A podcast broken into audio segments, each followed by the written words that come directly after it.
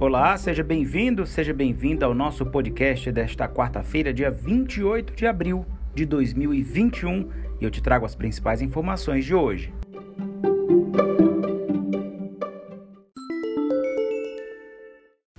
Agências de viagens de Brasília receberam da Prefeitura de São Luís, por meio da Secretaria Municipal de Turismo, capacitação sobre o destino São Luís. O curso teve como intuito incentivar a venda de pacotes, tão logo seja retomado o turismo com segurança para todo mundo.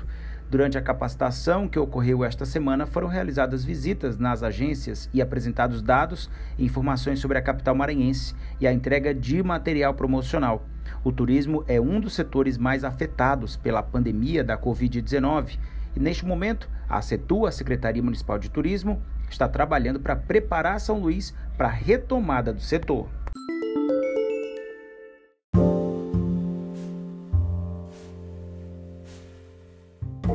E a Assembleia Legislativa retornará às atividades presenciais já na próxima segunda-feira.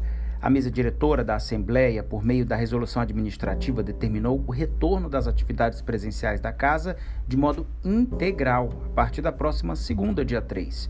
O presidente do Parlamento, deputado Otelino Neto, do PCdoB, informou na sessão remota desta terça-feira, dia 27, que o dispositivo estabelece um horário de funcionamento com realização de escala de trabalho, a fim de continuar reduzida a circulação de pessoas.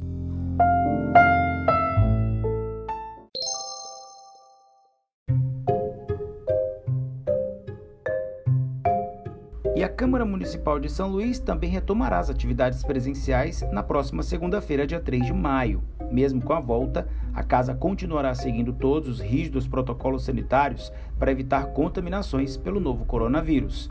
Dessa forma, será feito um retorno gradativo às atividades em virtude da diminuição dos casos de Covid-19 na capital maranhense. A circulação de pessoas nas dependências do Palácio Pedro Neiva de Santana, sede do Legislativo Municipal, seguirá restrita para que sejam evitadas as aglomerações.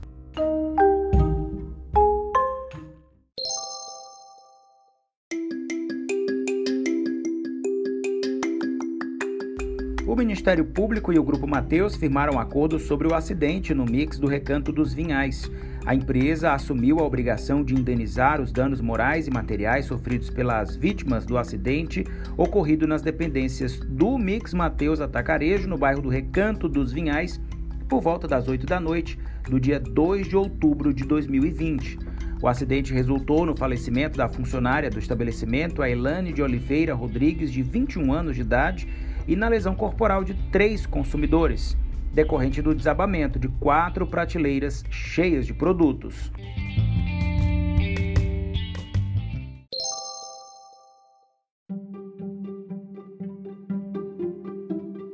O primeiro lote de vacinas da Pfizer chega amanhã ao Brasil, dia 29. No total, um milhão de doses serão transportadas em voo que chegará ao aeroporto de Viracopos por volta das 7 da noite. As doses serão distribuídas para os 26 estados e o Distrito Federal. Segundo o Ministério da Saúde, a orientação é que sejam priorizadas as capitais devido às condições de armazenamento da vacina, que demanda temperaturas muito baixas.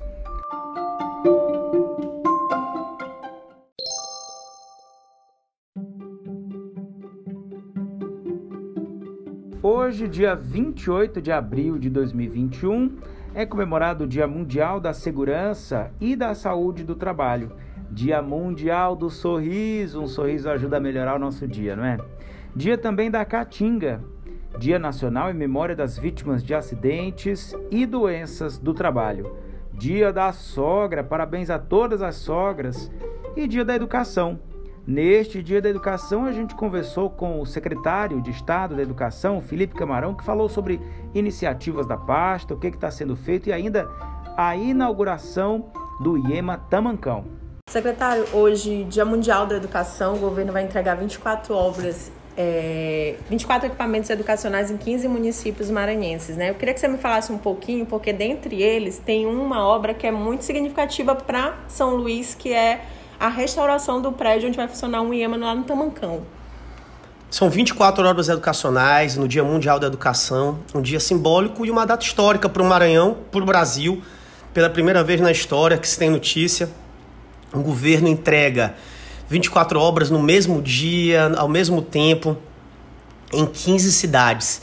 É, são obras simbólicas, por exemplo, a entrega de uma escola indígena em Montes Altos, a entrega do primeiro prédio escolar próprio de ensino médio na cidade de Buritirana, a entrega de uma escola de ensino médio aqui na Liberdade, que vai beneficiar estudantes, inclusive do ensino fundamental, já que a nossa escola, Centro de Ensino Estado do Pará, vai ser cedida para o município.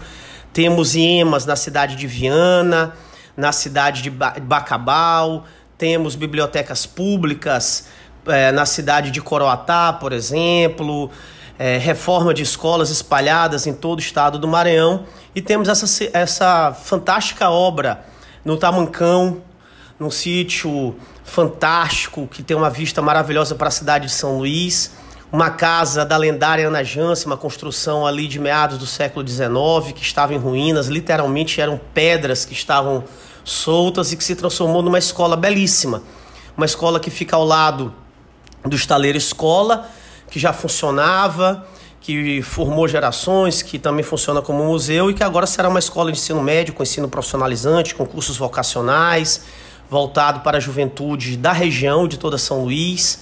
É, e, e, essa obra trouxe vários benefícios para a comunidade, inclusive água potável que a comunidade esperava há 50 anos.